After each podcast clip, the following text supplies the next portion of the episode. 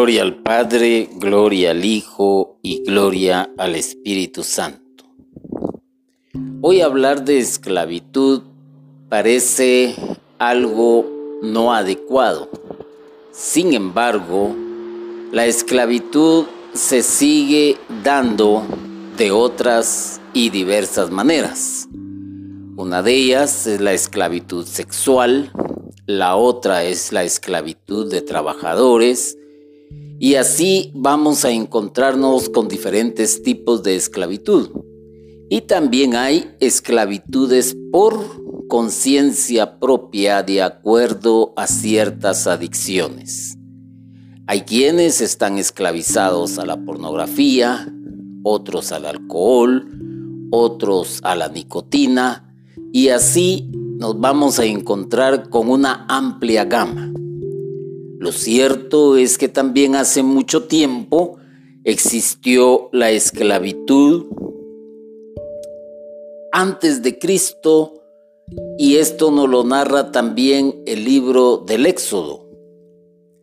El Éxodo mismo se abre recordando los nombres de los hijos de Jacob, que un día en tiempo de carestía de alimentos habían llegado a Egipto para solicitar víveres. Para ustedes no es desconocida esta historia.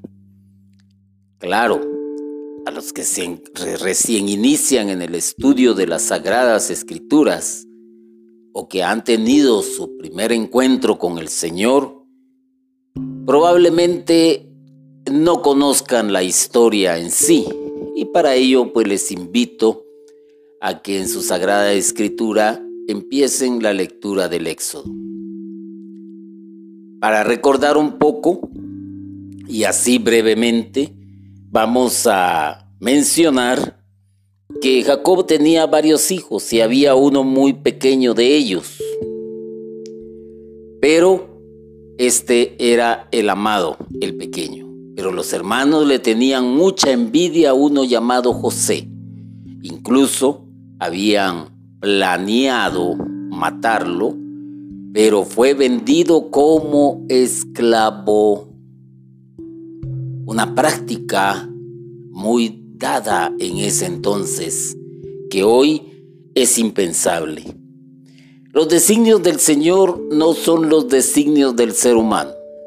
El ser humano puede tener metas, puede tener proyectos, pero es el Señor quien los va dirigiendo, es el Señor quien permite que avancen o es el Señor quien permite que se detengan. Lo cierto es que estos hermanos, pasando penas, se animan a ir a Egipto a solicitar ayuda.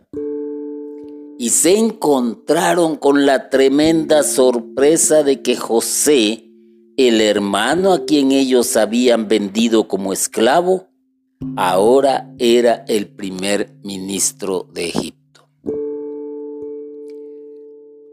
La actitud de estos hermanos no fue la más noble, no fue la adecuada, pero Dios tenía un plan muy diferente para José y aquel israelita es en ese entonces el primer ministro de Egipto.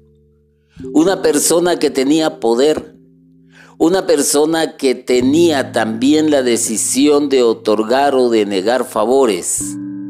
Imagínese usted la sorpresa de ellos, imagínese usted también la sorpresa de José. Ante él estaban sus verdugos. Ante él estaban quienes lo habían despreciado. Ante él estaban aquellos que lo habían vendido como esclavo sin saber José todo el sufrimiento que había pasado su padre. Lágrimas de dolor, lágrimas de angustia, lágrimas de desesperación, tristeza profunda e inevitable.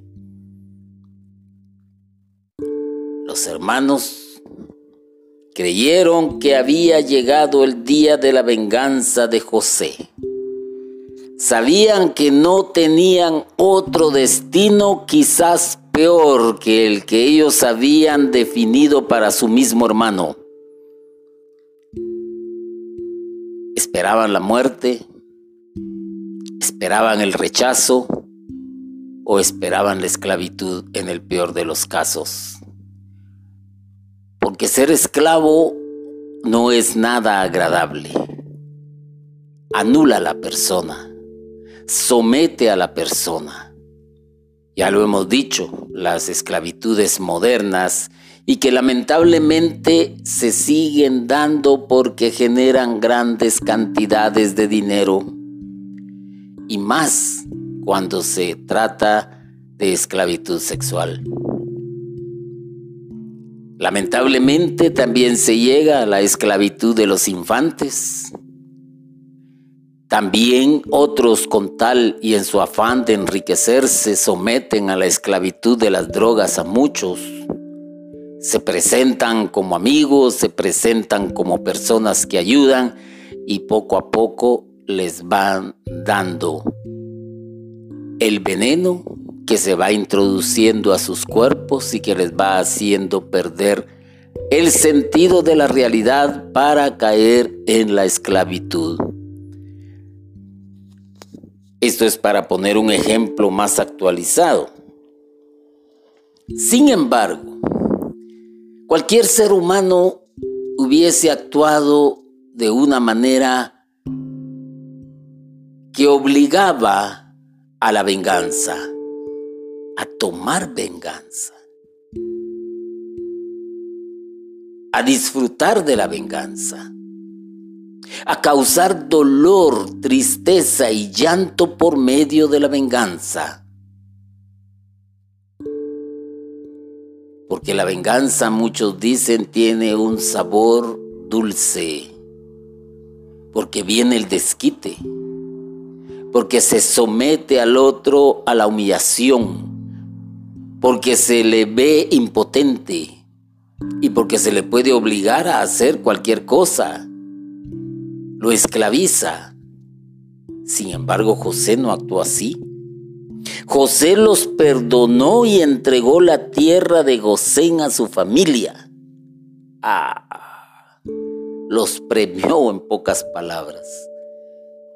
¿Y saben por qué?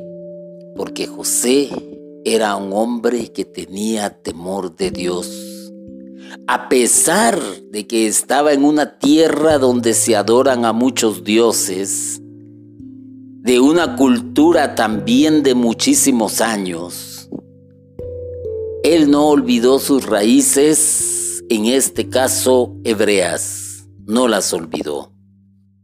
Tenía conocimiento de Dios, conocía de las promesas de Dios y en su corazón no hubo tiempo para que germinara la venganza, ni había espacio para el rencor.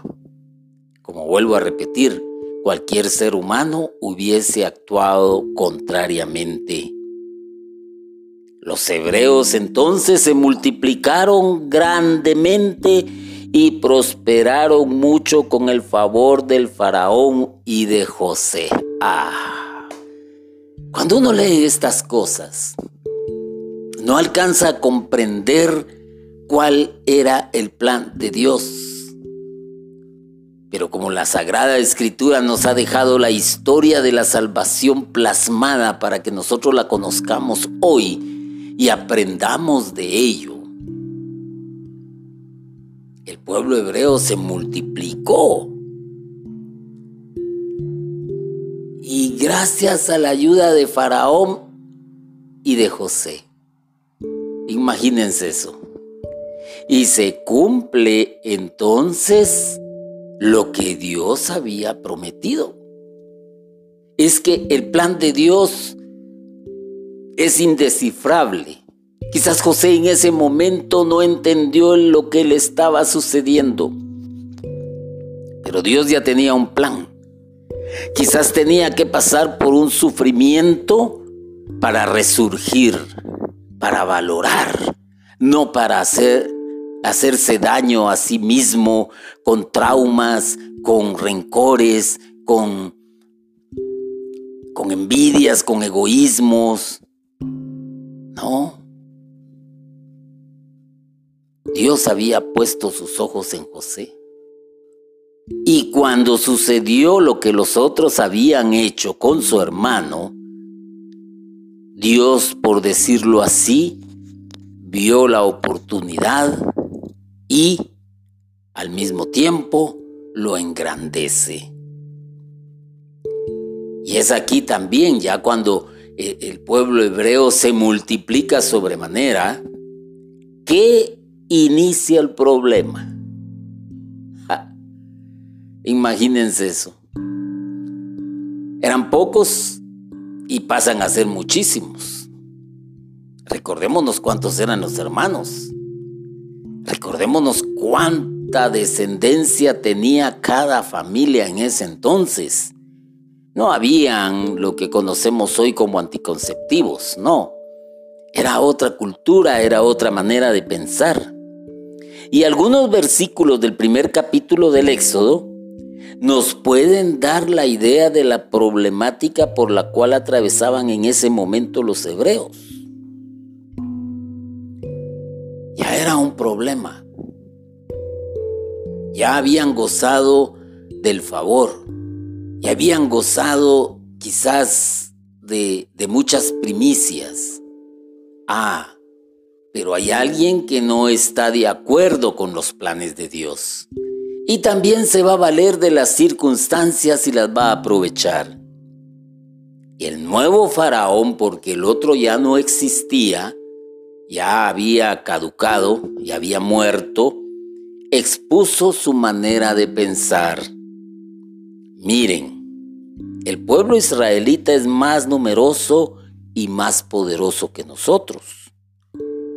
Así que debemos de tramar algo para impedir que sigan aumentando porque puede ser que en caso de guerra se pongan de parte de nuestros enemigos para pelear contra nosotros y se vayan de este país. Por eso los egipcios pusieron capataces encargados de someter a los israelitas a trabajos muy duros. Ah. Indudablemente que el faraón, el nuevo faraón, temía perder el poder el nuevo faraón empezó a recelar de la gran cantidad de hebreos que habían. Ah, pero eso sí, no dudó en someterlos por la fuerza. No dudó en ponerles capataces. Personas que esclavizaban. Y hay una película, por cierto, ya de muchísimos años atrás, pero que todavía nos muestra parte de lo que vivió este pueblo en la esclavitud, de una manera pues muy corta, pero que en esa brevedad de la cinta nos permite formarnos una idea de qué era lo que estaba sucediendo con el pueblo hebreo cuando este nuevo faraón somete a la esclavitud al pueblo hebreo. Ya no pueden pensar, ya no pueden eh, digamos, pensar en el sentido de exponer los pensamientos de viva voz. En pocas palabras, ya no pueden expresar lo que sienten, so pena de ir a juicio, so pena de ser encarcelados, so pena de maltratar a los demás familiares. y el pueblo sufre. Pueblo llora. Pues retomando lo de la película, es aquella que conocemos como los Diez Mandamientos, con aquel buen actor de ese tiempo, Charlton Heston. Ah, buenísima película, que a grandes rasgos nos muestra parte de la historia de la salvación y nos muestra también a los vejámenes que eran sometidos por los egipcios, los hebreos en ese entonces. ¿Y qué manera hay esclavizante que pueda minar las fuerzas de aquellos que quizás recibían poca ración de comida, quizás no les daban de beber lo suficiente. Ah, era un pueblo hambriento y sediento entonces. Y la mejor manera era los trabajos forzados como primer paso. Ni tiempo les iba a dar de reaccionar, ni tiempo les iba a dar de quejarse.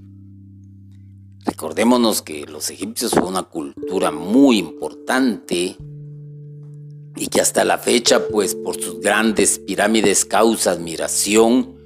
Eh, tenemos una historia muy relevante que para muchos tampoco es desconocida, que es la historia de Cleopatra, y que también deja entrever el lujo y la suntuosidad en que vivía esta gente. Así que, por medio de los trabajos forzados, el pueblo israelita fue esclavizado. ¿Cuánto duró esta esclavitud? Todos lo sabemos. Todos lo sabemos. Hablar de esclavitud es impensable. Recordémonos que en nuestra época, por así decirlo, si empezamos a contar del año cero para acá, la mayoría de los esclavos fueron traídos de África y más se vivió la esclavitud en Inglaterra y en Estados Unidos de América y por qué no decirlo también en estas tierras. Todo pueblo que pierde una guerra inmediatamente es sometido, se le anula su cultura, se le anulan sus costumbres, se imponen por la fuerza las costumbres y las culturas de los que han ganado la guerra. Para nosotros, los que vivimos aquí en América, conocemos también de esto, porque lo, la historia nos los ha narrado. Sin embargo, se ha levantado personas a través del globo en diferentes países, en diferentes épocas, personas que han luchado contra la esclavitud. Hay quienes se les esclaviza por ser de un color diferente de piel a otros. Hay quienes se les esclaviza porque su manera de hablar es muy diferente a la de otros. Y si analizamos la historia de la humanidad vamos a encontrarnos con situaciones muy crueles donde se narra lo que le sucedía a los esclavos. Incluso en Norteamérica, Estados Unidos precisamente, hubo un personaje que abolió la esclavitud. Y ese personaje pues es recordado ampliamente y su nombre es Abraham Lincoln. En Inglaterra también hay otra persona que luchó mucho para que se aboliera la esclavitud. Hoy en día, pues probablemente en algunos países todavía se utilice esa costumbre, pero en el nuestro no. Pero lamentablemente hay mafias, lamentablemente hay poderes ocultos que siguen trabajando muy sutilmente para lograr esclavizar al ser humano para sus propios fines de enriquecimiento y de poder.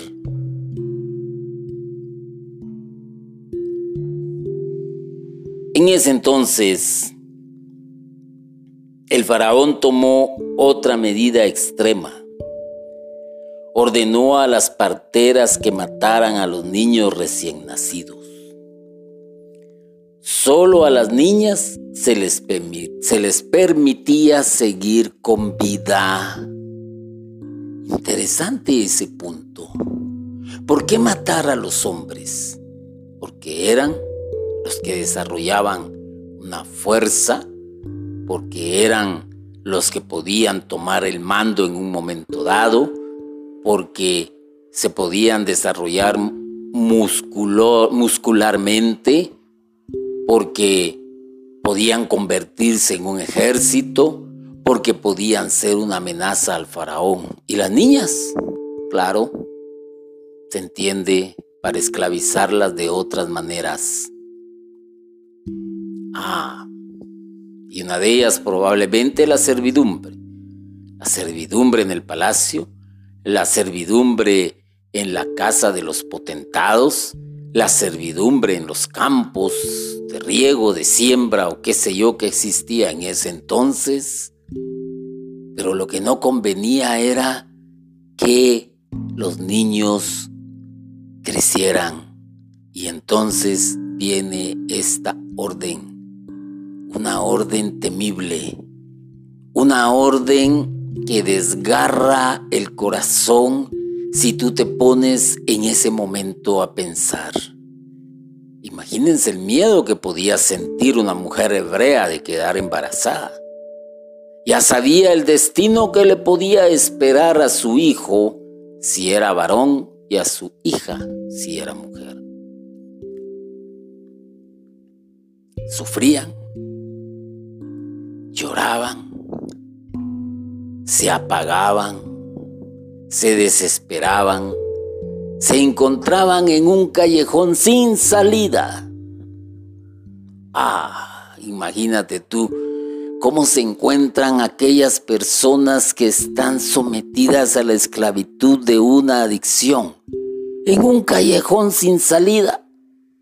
Viven para procurarse el producto de la adicción y mueren procurándose ese tipo de producto.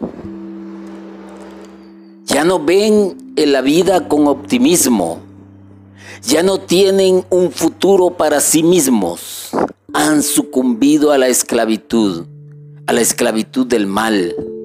¿Cuántos hogares no se han deshecho a causa de aquellos que han decidido rendirse y se convierten en esclavos del alcoholismo? ¿Cuántos han muerto a causa de una cirrosis? ¿Cuántos han muerto a causa de conducir su vehículo alcoholizados? ¿Cuántos han muerto por riñas callejeras a causa del alcohol? ¿Y cuáles son los lugares que frecuentan los adictos frecuentemente? Bares, prostíbulos, cantinas de mala muerte, qué sé yo y en su casa, faltando lo esencial, faltando los servicios básicos, faltando los alimentos necesarios para mantener a su familia. ¿Cuántos después de trabajar arduamente durante 30 días o 25 días según el calendario de trabajo, el normal, el permitido, el exigido por la ley, esperan con ansias su cheque. ¿Y cuánto se lo han malgastado en compañía de otros rufianes que los inducen, que les hacen ver un mundo de fantasía donde creen que reírse a carcajadas a causa del alcohol es alegría?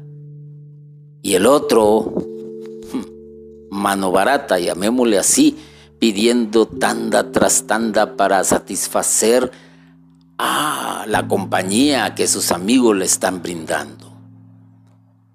Y mientras que en la casa, desesperación, esperanza de que llegue ese ansiado dinero para suplir las necesidades. Y después de esto se convierte en una situación económica muy precaria. A causa de lo insensato que es aquel que se ha dejado esclavizar por una adicción. Y eso que estoy hablando de una adicción común, la más permisiva por la ley. Y no hablemos de las otras, que se esclavizan también a entregar su cuerpo a cambio de dinero. ¿Cuántos no han parado con enfermedades venereocontagiosas de muerte como el SIDA? ¿O con cáncer eh, cervical? ¿O con papilomas? ¿Todo por qué? Porque se han esclavizado a sus propias necesidades y no han confiado en el Señor. Ah. Y así podemos ver historias de historias de historias y hay hasta libros que narran las experiencias de estas personas. ¿Hasta dónde han caído? ¿Hasta dónde han llegado? ¿Hasta dónde han sentido el peso de la esclavitud no solo en sí mismos, sino la estela de llanto, de angustia y de dolor que están que están dejando a su lado. Mujeres desesperadas, hijos angustiados, madres que no cesan de llorar. Una persona que nos cuenta muchísimo de esto y de cómo era su vida, es San Agustín. Ah, pero no nos importa a veces leer la biografía de algunos santos que antes de conocer al Señor entendieron muchas y vivieron muchas cosas, tocaron fondo, pero eso no nos interesa. Y el pensamiento de aquel que es necio a este tipo de esclavitud dice yo puedo dejarlo cuando quiera Ah, yo lo invito a que se eche una vuelta por el cementerio. Hoy la televisión nos presenta series de aquellos que hablan de narcotráfico. Tenemos historias de historias de historias. Y vemos que son esclavizados por el poder, son esclavizados de la lujuria, se han esclavizado por el dinero. ¿Y cuánto tiempo han vivido? ¿Cuánto tiempo han vivido realmente plenos de dicha? Oh no, todo ha sido muy pasajero y una vida muy corta. Y te aseguro que eso no es lo que Dios quiere para ti. Lo que pasa es que el ser humano, en su desesperación ante la situación económica, ante la situación política, que no ha sido provocada por este ser humano, sino por un montón de aborazados, quizás han hundido a países enteros en la miseria, y ya no aguantan y han perdido hasta su fe en Dios. ¿Qué crees tú que le pasó a esta gente? Ah, esta gente también, también vivió eso, desesperación. Las parteras que temían a Dios no obedecieron sino que inventaron que las hebreas eran tan fuertes que cuando ellas llegaban ya habían dado a luz. Ah, mira eso. Una palabra muy clave. Las que temían a Dios no obedecieron. No obedecieron a sus esclavizadores no obedecieron a aquellos que les ofrecían dinero, que les ofrecían poder, como sucede hoy en día. No les obedecieron porque tenían temor de Dios.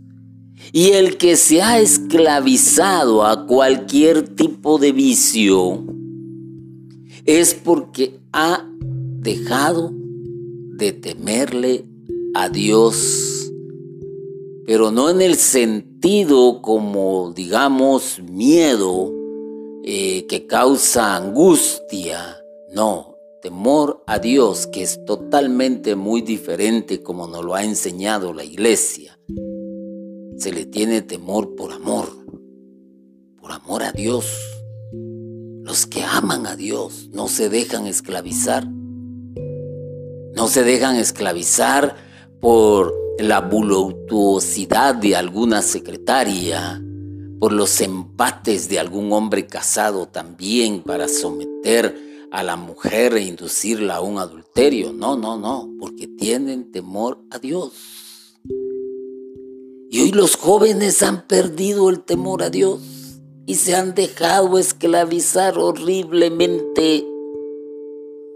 Ya no tienen vida social más que por la, la vía virtual se han esclavizado a un teléfono, se han esclavizado a alguna plataforma, ah, se han esclavizado a la pereza, se han esclavizado a la comida rápida. Ya no tienen temor de Dios. Y esto en parte también porque las nuevas tendencias ha hecho que los padres de a poco se vayan olvidando de la educación de sus hijos. Porque hasta los mismos padres, en el afán de mantener su economía y para salir a flote, no digo adelante, a flote, se han olvidado del temor a Dios. Sin embargo, estas parteras viviendo situaciones difíciles y donde lo que implicaba también era la muerte, desobedecieron a aquellos e inventaron que las mujeres hebreas eran bien fuertes y que cuando llegaban ya no había tiempo de, de asesinar al bebé. Interesante. El faraón entonces ordenó que todo niño que naciera fuera echado al río Nilo. Qué triste. El poder del que esclaviza. El poder de la ley a su favor. El poder de las armas a su favor.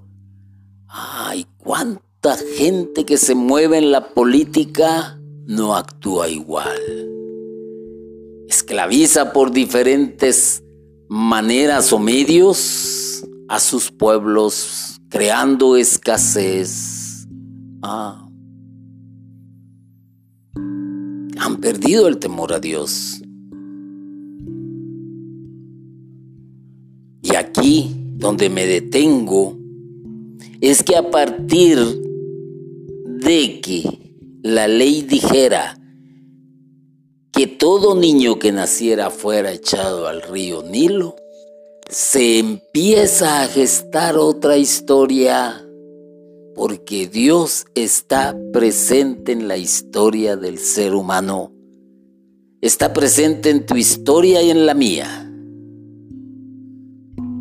La diferencia está en que a veces nosotros permitimos en que Él esté presente en nuestra historia.